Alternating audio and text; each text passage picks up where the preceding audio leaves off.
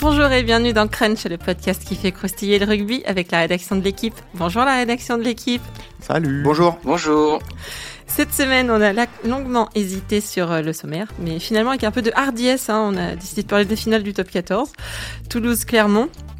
Donc la finale attendue depuis à peu près le 25 août. Euh, on va se demander si cette affiche rêvée sera forcément celle du jeu. Puis on évoquera les compositions d'équipe, hein, notamment euh, côté toulousain, puisqu'il y a des choix charnières à faire. Et enfin, on parlera de ces joueurs qui jouent gros, hein, une place en Coupe du Monde sur ce match. On parle de tout ça avec les journalistes de la rubrique rugby de l'équipe. Aujourd'hui, Clément Dossin, salut Clem. Salut Cricri.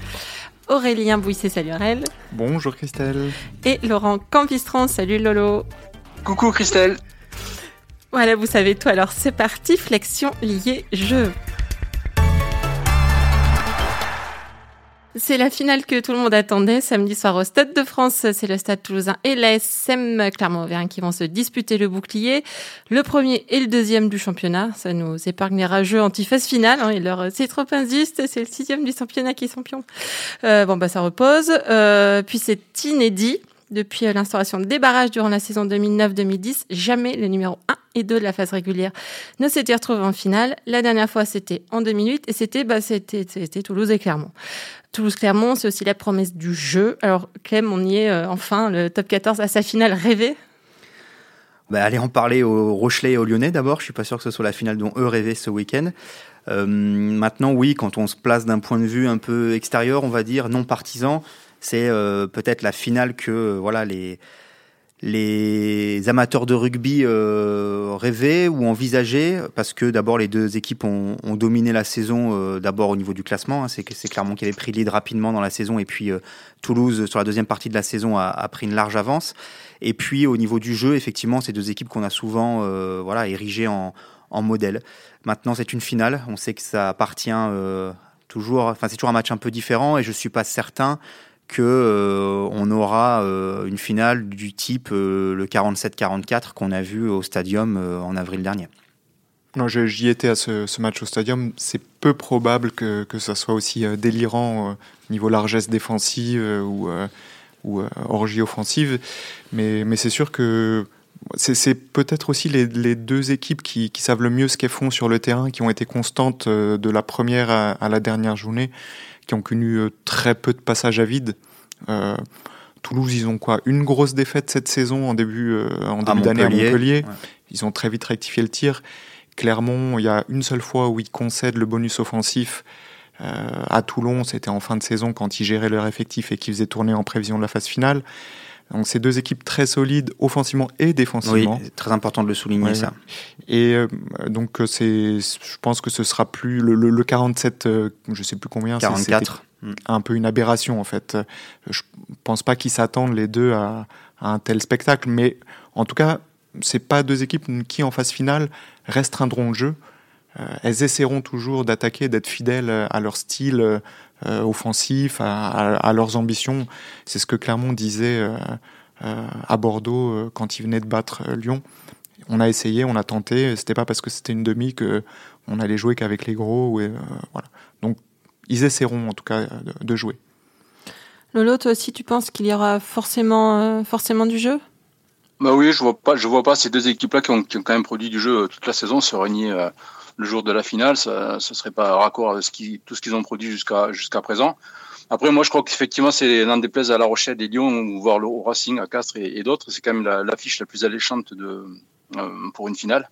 Parce qu'on a quand même affaire à un, des demi-finalistes de la, de, de, la dernière Coupe d'Europe, battu seulement par, le Leinster. Et, en face, on a le, vainqueur du challenge européen. C'est quasiment deux, des, six ou sept meilleures équipes, je pense, d'Europe euh, à l'heure actuelle. Donc forcément, ça, fait envie.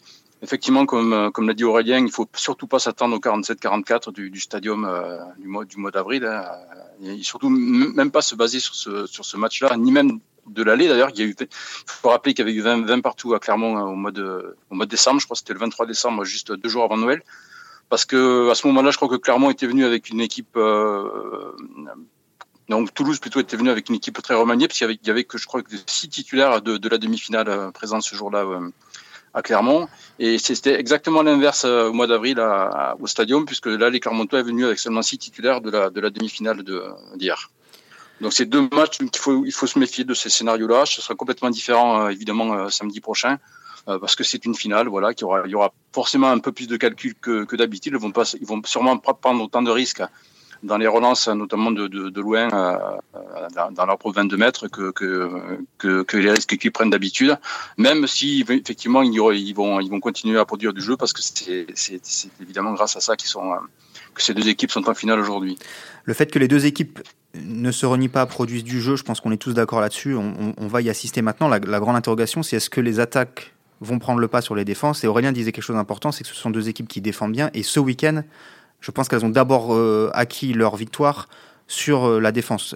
Et euh, Toulouse n'encaisse pas d'essai contre La Rochelle petite stat en passant, c'est la première fois de la saison que La Rochelle ne marque pas un essai dans un match. Donc ça montre la, solidité de, Toulouse sur, euh, sur ce match-là.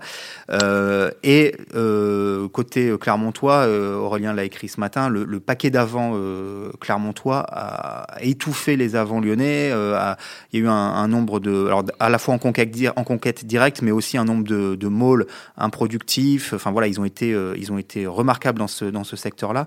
Et donc, bah voilà, il y a aussi fort à parier que pendant euh, une heure, euh, peut-être même un peu plus, les, défenses ce week-end, enfin samedi, prennent le, prennent le pas sur les attaques. Donc euh, voilà, il faudra pas en être déçu pour autant, mais ça, ça peut se produire. Aurélien, euh, clairement, on a l'impression qu'ils suivent un, une espèce de, plan de marche un peu froidement euh, depuis, le, début de la saison. Toi qui les, qui suis depuis longtemps, tu as, senti un état d'esprit un peu, différent cette saison? Ah, Clairement, oui. En fait, ça s'est enclenché, je pense, dès. Euh, bah, leur élimination de, l'année dernière, précoce, où ils vont pas en phase finale pour la première fois depuis une dizaine d'années, dix ans je pense même, hyper vexés les mecs. Vraiment, ils s'en voulaient à mort, tous euh, les Clermontois. Et dès la reprise, ce qu'ils nous disent tous, c'est qu'ils sont entraînés chacun de leur côté l'été. Ils avaient un petit programme, mais ils sont tous restés sérieux, personne n'a dévié, et ils sont tous arrivés hyper prêts dès la reprise le 5 juillet. Et ils ont bâti euh, leur, leur, départ canon là-dessus. Ils voulaient être prêts dès la première journée. Ils voulaient euh, rappeler à tout le monde qu'ils étaient Clermont, le champion 2017, toujours qualifié pour, pour les phases finales. Ça, ça a été leur premier moteur. Et euh, une fois qu'ils avaient acquis ça, en, retravaillant sur leur identité, les liens entre joueurs euh, qui s'étaient un peu effilochés au, cours de la saison précédente, euh, ils ont eu un encéphalogramme qui paraissait un peu plus plat. voilà, ils ont laissé, ils ont laissé Toulouse s'échapper au classement, ils ont laissé glisser un ou deux matchs, mais toujours en, en suivant parfaitement leur idée, gagner le challenge européen et euh, se qualifier pour la phase finale du top 14. Ce qu'ils ont fait, euh, bah, comme tu dis, un peu froidement. Le, challenge, euh, ils étaient censés être la meilleure équipe, ils l'ont prouvé, ils l'ont gagné, sans se faire peur, en maîtrisant des adversaires quand même solides. Northampton ou Harlequins, je pense qu'ils sont deux demi-finalistes du championnat d'Angleterre cette année. Et là, en top 14, ils venaient de perdre deux matchs en fin de saison. On s'est dit, ah tiens, est-ce qu'ils sont pas en train de lâcher? Demi-finale, voilà, solide devant, impitoyable en mêlée, euh, les mêmes mouvements tranchants qu'on leur connaissait en début de saison, ressortis pareil. Donc, tu vois, dans leur tête, ils ont les matchs qu'il faut gagner, ils switchent et ils sont à fond et impitoyables. C'est ça qui fait que qu'ils sont euh, intéressants à suivre cette saison. C'est voilà, c'est la clarté de leur, de leur plan. Lolo, toi, euh, on peut, je pense qu'on peut dire que, que Toulouse est, par favori. La pression, elle est, elle est sur, sur eux. Ils en, ils en sont conscients ou? Bah, je sais pas si pardon. Moi, je crois que les deux équipes sont euh, plus ou moins d'égalité. Toulouse a terminé avec 15 points, je crois, euh, d'avance sur, euh, sur Clermont sur la saison régulière. Mais effectivement, il me semble que Clermont a peut-être plus géré que, que Toulouse, plus ciblé des matchs parce qu'ils avaient le challenge européen. Toulouse avait certes la Coupe d'Europe, mais je pense qu'ils se qualifier, c'était déjà déjà un objectif rempli pour eux. Après, ils ont, ils ont, ils ont fait un super match au Racing. Ils ont joué certes une demi-finale, mais je pense que euh, sur, l'ensemble de la saison, le, les deux équipes euh, me paraissent vraiment euh, très proches l'une de l'autre, avec deux styles un petit peu différents, comme le disait Aurélien, peut-être plus plus, plus calculateur côté Clermont, un peu plus débridé foufou côté toulousain. Euh, mais les, Toulousains ont quand même prouvé sur certains matchs qu'ils pouvaient être pragmatiques et froids aussi. Je pense notamment au match à Clermont 20-20 où ils reviennent, je crois, en, seconde période petit à petit. Euh, à Castres aussi où ils gagnent 21-20 euh, en mettant, je crois, cette, cette pénalité par, par Ramos. Ils ont gagné des matchs comme ça en étant très très réalistes. D'autres avec un rugby un peu plus enlevé, mais notamment à la, à la fin quand ils mettent 80 points à bout contre des équipes qui n'avaient plus rien à jouer. Mais là, franchement, dire qu'ils sont favoris sur, euh, sur cette finale, je n'irai pas jusque-là. Je pense que si, Laurent, bien sûr que si, Toulouse est favori. Franck Azema, il te l'a dit hier. Tu lui as dit, ah tiens, Toulouse a fait match nul, euh, et puis ils ont gagné le deuxième. Et, Franck Azema t'a dit. qu'il avait un petit coin euh, au, bord des lèvres qui, qui voulait dire qu'en fait, il ne croyait pas du tout à ce qu'il disait. Pas du tout, c'est pas le genre de la maison. Il dit que la vérité. À Clermont, il n'y a que la vérité qui sort de la bouche du staff et des joueurs. Moi, puisque tu me demandes pas mon avis, Christelle, je vois, je vois plutôt Clermont légèrement favori je suis assez d'accord avec Lolo, enfin c'est du 50-50 grosso modo, mais mm. euh, ce qui me fait dire ça, c'est l'expérience de, de, des finales, et notamment de la finale du top 14. Euh, euh, clairement, on a joué une il y a deux ans. la dernière, on avait joué une en 2015 aussi, je pense, dont il doit rester quand même pas mal de joueurs. or, Toulouse, c'est la première depuis 2012. Euh, et, là, je ne sais pas combien, combien Lolo avons joué la finale en 2012. Médard, peut-être euh, Il y en a qui n'étaient pas nés. Il y en a qui n'étaient pas le, nés. Le, le, seul qui a gagné un titre, c'est euh, Médard.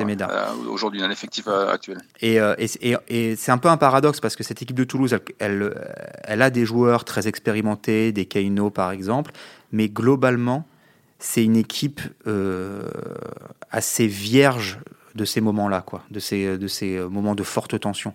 Euh, c'était une des raisons qui me faisait penser que face à La Rochelle, par exemple, ça pouvait, euh, ça pouvait coincer. Bon, finalement, ils ont, ils ont trouvé les solutions, ils étaient assez au-dessus sur la fin de match. Mais voilà, du coup, moi, je fais de, Clermont un, léger favori sur cette finale. Alors, et, je crois plus. Enfin, bon, on en reparlera peut-être, la fameuse malédiction des finales. Je crois que. Même, même si. bon, je voulais dire autre chose, mais je le dis tout de suite. Même si je crois je crois plus à la malédiction des finales de Clermont.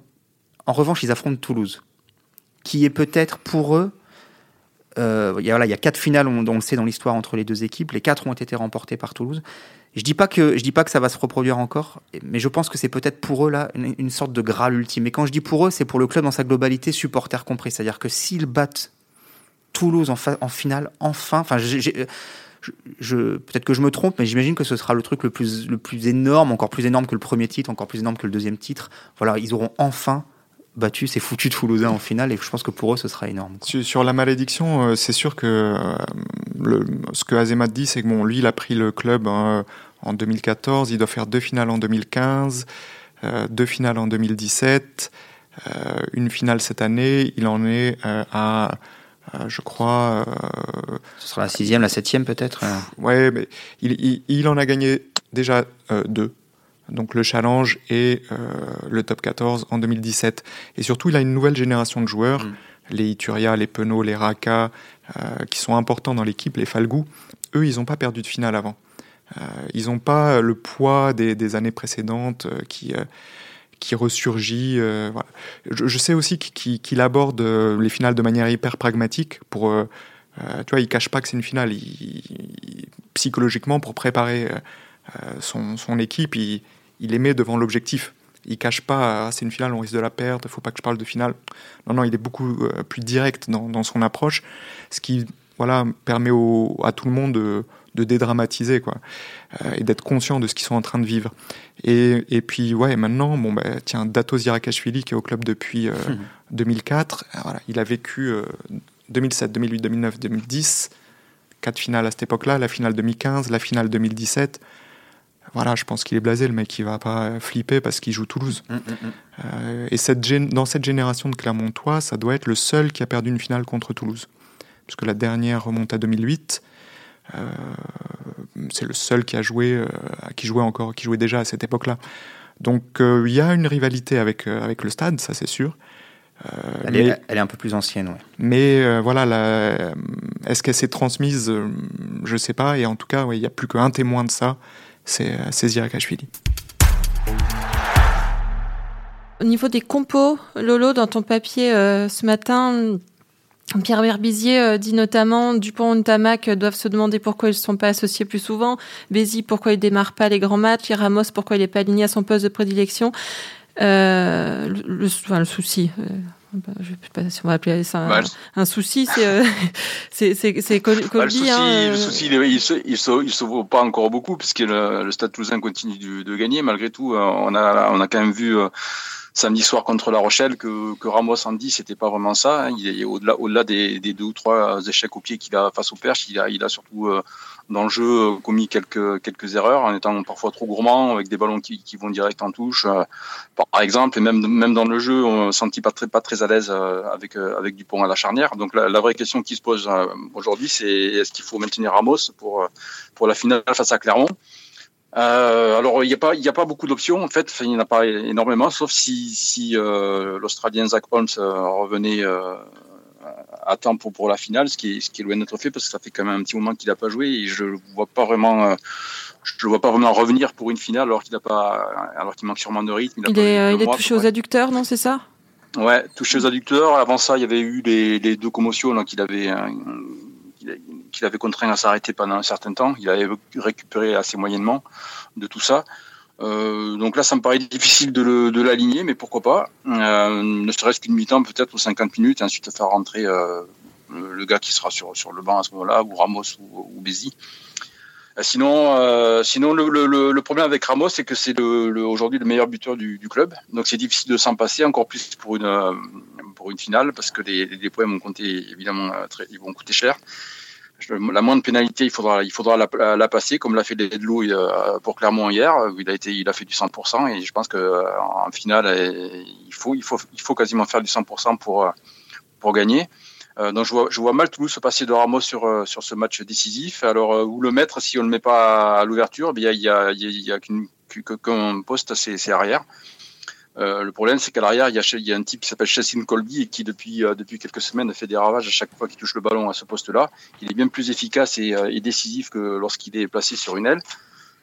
donc voilà, un gros, gros casse-tête pour Hugo Mola et, ses adjoints, sachant que si vous mettez Ramos derrière, donc forcément vous décalez Colby sur une aile. Et là, alors, l'autre problème, problème qui se posera, c'est qui choisir entre Max Médard et, Johan Huget pour le deuxième poste de dédié. Donc c'est assez compliqué. Euh, honnêtement, là, je je vois pas le stade changer euh, changer sa compo là une semaine du, de la finale. Ça me paraît un petit peu compliqué de, de changer maintenant. Alors peut-être aurait-il fallu, euh, comme dit Pierre Berbizier, euh, penser à tout ça un peu plus tôt et miser euh, d'emblée sur la sur la charnière du point Tamal, celle qui sera sûrement amenée à durer et à Toulouse et en équipe de France. Mais, mais d'un autre côté, comme, comme me dit aussi Berbizier, Béziers est sûrement le meilleur, un des meilleurs demi de mêlée à l'heure actuelle. Et donc, si vous partiez sur du pont Ntamak euh, tout le temps, c'est compliqué pour, euh, ce serait compliqué et sûrement injuste aussi pour, euh, pour Sébastien Bézi. Donc voilà, j'aimerais pas être à la place des décideurs toulousains en ce début de semaine. C'est vrai que le paradoxe, c'est que Bézi est, est, sans doute aujourd'hui l'un des deux ou trois meilleurs demi de mêlée de France et par conséquent peut-être meilleur même que, que Dupont au club. Et son entrée a été impressionnante euh, euh, samedi. Alors attention, c'est pas son entrée à lui tout seul, c'est ça s'accompagne. Tout le coaching, tout, tous les tous les remplaçants ont fait une, ont fait une énorme rentrée et, et il a pu en, en, profiter, en bénéficier. Mais euh, c'est vrai que ça pose quand même des questions. Et il y a un nom que tu n'as même pas évoqué, euh, Lolo, et c'est et c'est très, enfin tu l'as peu évoqué, c'est celui d'Entamac, quoi, dont on se dont on ne s'étonne presque plus qu'il soit remplaçant aujourd'hui, qu'il joue euh, combien, de combien de minutes il a joué? 3 minutes, 5 minutes en, en demi-finale euh, ouais, Il rentre à la 73e. Voilà, samedi soir. Ce qui, bon, en creux pose des questions aussi, euh, mm. parce que voilà, on, on peut penser qu'il sera dans la liste pour le Japon, mais euh, donc un mec qui n'est pas titulaire en club pourrait être le 10 titulaire de, de l'équipe de France. En club, on lui préfère à l'ouverture un mec qui joue 15 au centre, parce que c'est une option aussi, on sait qu'il a plutôt joué au centre à, à, à Toulouse, on lui préfère euh, Aki, qui, euh, voilà, qui apporte une autre densité physique au milieu du terrain. Bref, c'est vrai qu'il y a quand même euh, pas mal d'interrogations euh, côté toulousain, interrogations qu'on a, j'ai le sentiment, mmh. pas du tout côté clermontois. Quoi. On a aujourd'hui quand même une équipe qui a l'air d'être Mmh. Ouais, je, clairement juste, identifié. Euh, avant de parler de Clermont, c'est sûr qu'en demi-finale de Coupe d'Europe contre le, le Leinster, la, la, charnière toulousaine avait déjà été euh, un pari et qui, qui, avait perdu le match euh, euh contre son vis-à-vis de irlandais. Quoi. C'est, c'est peut-être le seul point faible. C'était Dupont hein, qui avait joué à l'ouverture. Voilà, et ouais. ils avaient encore tenté autre chose avec ouais, Dupont à l'ouverture. Et ça n'avait pas fonctionné. Donc c'est le seul. C'était Bézi, Dupont, la charnière et, et, et, Dupont donc face à Sexton. Et, Colby à l'aile et Ramos à l'arrière, je pense. Mm. C'est le seul secteur où il tâtonne vraiment beaucoup cette saison. Alors que bon, là, Clermont arrive vraiment avec des certitudes. Je pense que le, 15 de départ que, que vous avez vu contre, euh, contre Lyon, ne va pas bouger, sauf euh, petite blessure. Fritz Lee et Ituria sont sortis un peu touchés à l'épaule. Il n'y a pas l'air d'avoir trop d'inquiétude côté, euh, côté staff technique. Il est impossible qu'il y ait un coup, de, un coup derrière les fagots et que Para soit là Non, je pense pas. C'est impossible. Parce qu'ils avaient dit entre 4 et 8 semaines, ça, en, fait, 5. Mais... Euh. Bon, ils l'ont fait une fois euh, où Morgan est revenu plus tôt que prévu de blessure parce que il a rongé le cerveau de son entraîneur à partir du lundi en lui disant non mais c'est bon, je suis guéri, je peux jouer, je peux jouer tout en continuant à se plaindre bien sûr. Mais là, ça paraît difficile, surtout qu'en fait, ils n'ont pas besoin de prendre ce risque parce que Greg Laidlow, il a montré encore une fois hier qu'il était euh, bah, légal dans le jeu, euh, au moins de, de, Morgan Parra. Il, a fait une performance euh, impressionnante de demi mêlée. C'était tout était propre, ses choix tactiques, l'exécution technique, son jeu au pied, c'est même ses passes. Enfin, et puis bon, il fait 100% au pied avec deux, deux, transformations en coin. voilà, l'écart est de 10 points à la fin, hein, de 20 points, je veux dire, contre, euh, contre Lyon, mais il y, a un moment où c'était on a l'impression qu'ils servent à rien. Ah oui, non, mais on a l'impression qu'ils servent à rien, mais ces transformations, tout elles, pèsent. Tout était précieux. Donc il n'y a pas besoin, ils n'ont pas à prendre ce risque. Euh, il y a quelques années, ouais, ça aurait été un autre remplaçant. Peut-être qu'ils auraient tout fait pour que Para soit prêt plus tôt. Après, euh, quand même, pour moi, la force que tu évoques là, attention à ce que ça ne devienne pas une faiblesse en cours de match. Je m'explique, si, si Ledlow se blesse, ce qui n'est mhm. pas à exclure. Euh, ils n'ont pas cette. Voilà, c'est Cassan sur le banc, euh, qui est un très jeune joueur, qui a peu joué euh, en demi-finale. Et ils n'ont ils ont pas de. Autant Toulouse. Toulouse, c'est un peu voilà, abondance de biens qui est en train de nuire parce qu'on mm. voit qu'il se pose beaucoup de questions sur la, compo d'équipe. Autant à Clermont, l'absence de para, malgré tout, c'est vrai qu'elle n'est pas préjudiciable tant que Ledlow est, est apte. Euh, en revanche, il ne faudrait pas que, euh, effectivement, en cours de match, euh, il soit privé de l'eau pour une raison X ou Y, un, carton ou un, ou un plaquage de. Je ne vois pas pourquoi tu cites Técori. Pas... Elstadt peut suffire. Hein, Elstadt peut suffire. mais, et donc, ça, ça, pour moi, c'est quand même une interrogation. Quoi. Alors, pour les avoir vus pas mal de, de, fois ces, ces, dernières semaines, ils ont beaucoup travaillé autour de Charlie Cassan pour le faire monter en, en confiance, pour qu'il gagne en confiance, pour qu'il monte en puissance physiquement il l'entoure beaucoup, il, le valorise beaucoup en interne pour que s'il il, il avait à, jouer plus tôt que prévu, il se sente bien. Voilà, donc c'est leur réponse, elle est là dans, la manière dont il gère euh, le, mental et le physique de, de, ce jeune joueur qui a souvent été blessé, qui a souvent été barré euh, par une concurrence dingue à ce poste. Voilà, c'est comme ça qu'ils voudront au moins limiter les dégâts, voire surprendre. Mais il est possible de, Lolo, euh, il est possible de cibler carrément les de l'eau euh, ou c'est pas valeur? Non, c'est pas, pas dans, dans l'ADN du Stade Toulousain ça de cibler des joueurs. Je crois pas, je crois pas. Euh, enfin, lui mettre une pression très très forte, oui. oui, certainement, ça oui. Une, fois, une fois que tu le chopes, lui mettre un plaquage appuyé, oui. Après, il y aura, il y aura évidemment rien de d'illégal ou d'illicite, puisque aujourd'hui, voilà, c'est ça, ça, voudrait dire. Euh, donc ils vont pas, euh, non, ils vont pas décapiter Ledlow. Euh, Il n'y aura pas de plan anti Ledlow. Non, je pense pas. En revanche, en revanche, en revanche, voilà. Enfin, cibler, mais bon, ça c'est dans n'importe quel match de rugby. Mm. mettre une énorme pression à la charnière, que ce soit à, à Ledlow ou à Lopez d'ailleurs. ça, oui, il faut s'y attendre. Et, et, on a bien vu que, que avec le match monstrueux d'Elstadt contre La Rochelle, que c'était tout à fait possible. Mm. Toulouse a joué le Leinster euh, dernièrement. Je ne me souviens pas qu'ils aient particulièrement ciblé euh, Sexton, par exemple. Je crois pas hein, qu'ils aient, qu'ils aient, mis en place un plan anti-Sexton. Euh, je crois pas. Même mm. si effectivement il y a derrière Sexton, il y avait quand même un joueur autrement plus qualifié que que, Cassan à, Clermont. Quoi. Et pour le reste de l'effectif, c'est beaucoup de certitude côté Clermontois, première ligne il y a peu de chances que, de voir un changement.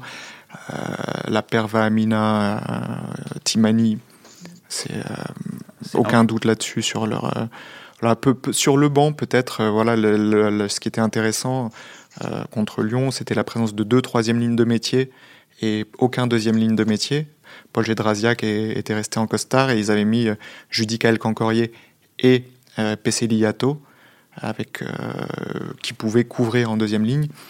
Qu'est-ce qu'ils recherchaient là-dedans? Peut-être plus de réactivité au sol, euh, plus de, présence dans les airs aussi. Est-ce qu'ils vont faire le même choix contre Toulouse? C'est peut-être dans ces marges-là que, que, ça va se jouer, mais qui sont toujours importantes pour les fins de match. C'est donc la stratégie, elle sera là, je pense, pour, pour Clermont.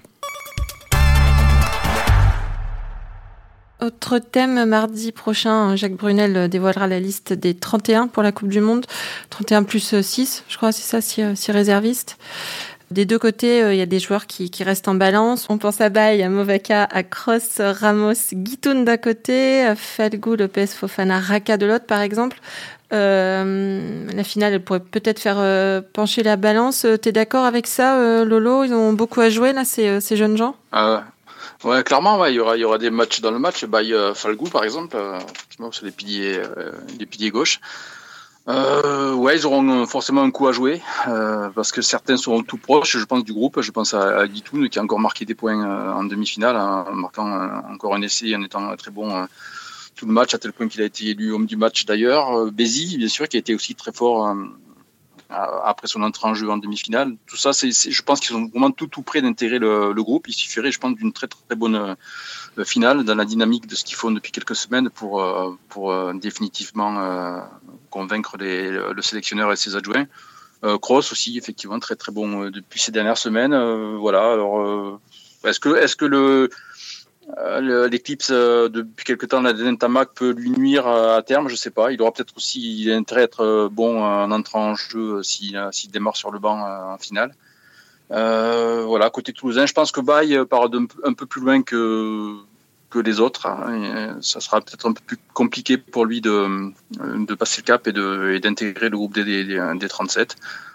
Après, il faut pas que ces, ces gars-là se mettent une pression non plus euh, par rapport à ça. J'ai euh, j'ai euh, discuté un petit peu vendredi, la veille de, la première demi-finale, avec le demi, le de mêlée de, Lyon, Baptiste Couillou, qui, qui, avait bien conscience de jouer un petit peu son quasiment sa dernière chance pour intégrer, intégrer le groupe France à, à travers cette demi-finale. J'ai l'impression que ça lui a un peu mis la tête à l'envers entre guillemets. Il a, j'ai trouvé qu'il n'a pas été extraordinaire sur sa demi.